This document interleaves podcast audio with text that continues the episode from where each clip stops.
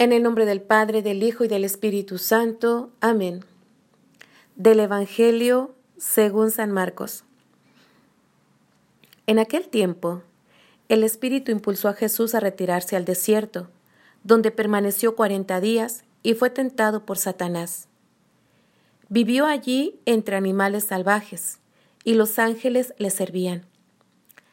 Después de que arrestaron a Juan el Bautista, Jesús se fue a Galilea para predicar el Evangelio de Dios y decía, Se ha cumplido el tiempo y el reino de Dios ya está cerca. Conviértanse y crean en el Evangelio.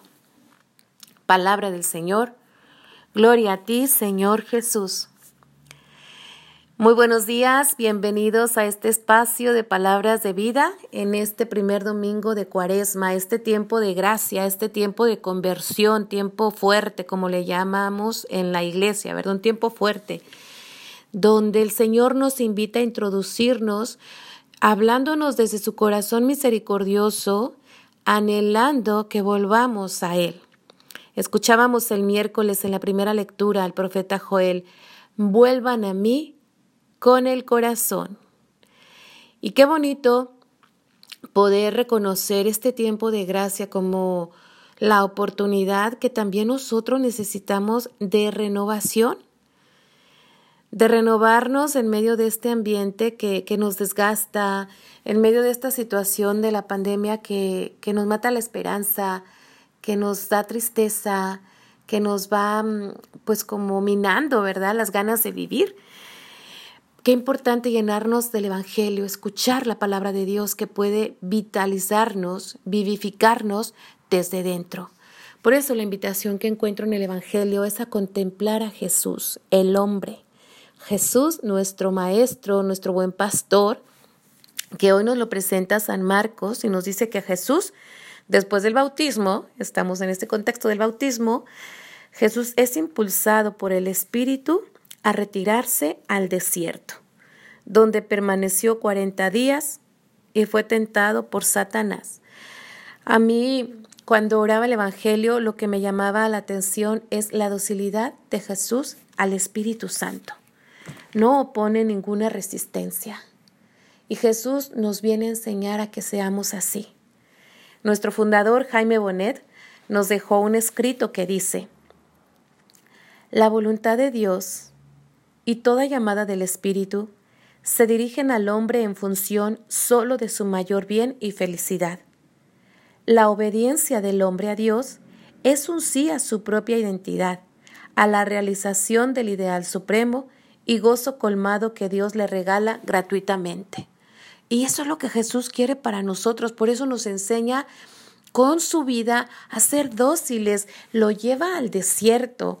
En, las, en la Biblia, pues el desierto es ese lugar de prueba, de purificación, pero también es el lugar del enamoramiento. El profeta Oseas nos dirá, yo la llevaré al desierto y le hablaré al corazón. Y en Jesús, pues vemos que pues él no tiene nada de que purificarse. Sin embargo, Jesús acepta ir al desierto y ser tentado por nosotros, porque nosotros en nuestra vida cotidiana experimentamos las tentaciones de una o de otra manera. Y Jesús nos entiende cuando las pasamos, pero también nos enseña con su vida a no caer. ¿Y cuál es su clave? ¿Cuál es tu fuerza, Jesús?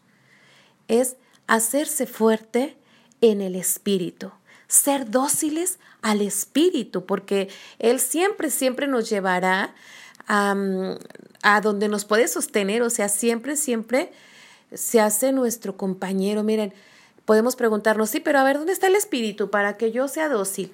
Miren, a lo largo de nuestro día, de una u otra manera, el Espíritu Santo nos, nos acecha, aletea, nos susurra allí en los secretos de nuestro corazón cuando nos invita a ser más fieles a Dios, cuando pone en nuestro corazón también el deseo de rezar, el deseo de un corazón nuevo, el deseo de una vida nueva, de no quedarnos en la mediocridad, de crecer, de ser más auténticos, de dar todo lo que tenemos, de desarrollar nuestras capacidades. Mira, pues todo lo bueno viene de Dios. Todo eso bueno, todo eso bello, son, son insinuaciones que el Espíritu Santo nos hace. Lo que pasa Es que muchas veces nosotros, como bien nos decía el Papa Francisco en su homilía este miércoles pasado, postergamos nuestra respuesta a Dios. ¿Cuántas veces eh, vamos dejando a Dios hasta el final? Ay, pues ya rezaré cuando tenga tiempo. Ay, ya rezaré el domingo. Y se nos va un día y se nos va otro día y nos vamos quedando eh, vacíos, nos vamos, vamos olvidando a Dios, vamos sacando a Dios de nuestra vida. Y así no lo hacemos. Porque tarde o temprano nuestro ser le reclama, le necesitamos. Y el Papa Francisco por eso también nos invitaba en estos días volvernos al Padre, volvernos al Hijo y volvernos al Espíritu Santo. La Sagrada Escritura nos relata en Génesis 2.7 la creación del hombre cuando Dios nos crea del polvo de la tierra y dice que insufló un aliento de vida en el hombre y el hombre tuvo vida. Y esto nos recuerda que hay en nosotros una dimensión espiritual que necesita ser atendida. A veces la descuidamos, pero esa, esa eh, pues parte de nosotros, ¿verdad? Ese ser espiritual de nosotros que nos constituye, nos reclama la atención.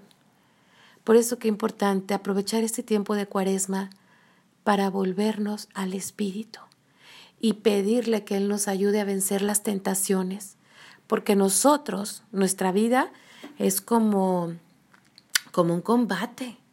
Y San Pablo dice que nuestra lucha no es contra los poderes de este mundo, sino contra los poderes del Espíritu. O sea, nuestra lucha es contra el mal, contra los poderes del, del aire, le llama él, o las potencias del aire.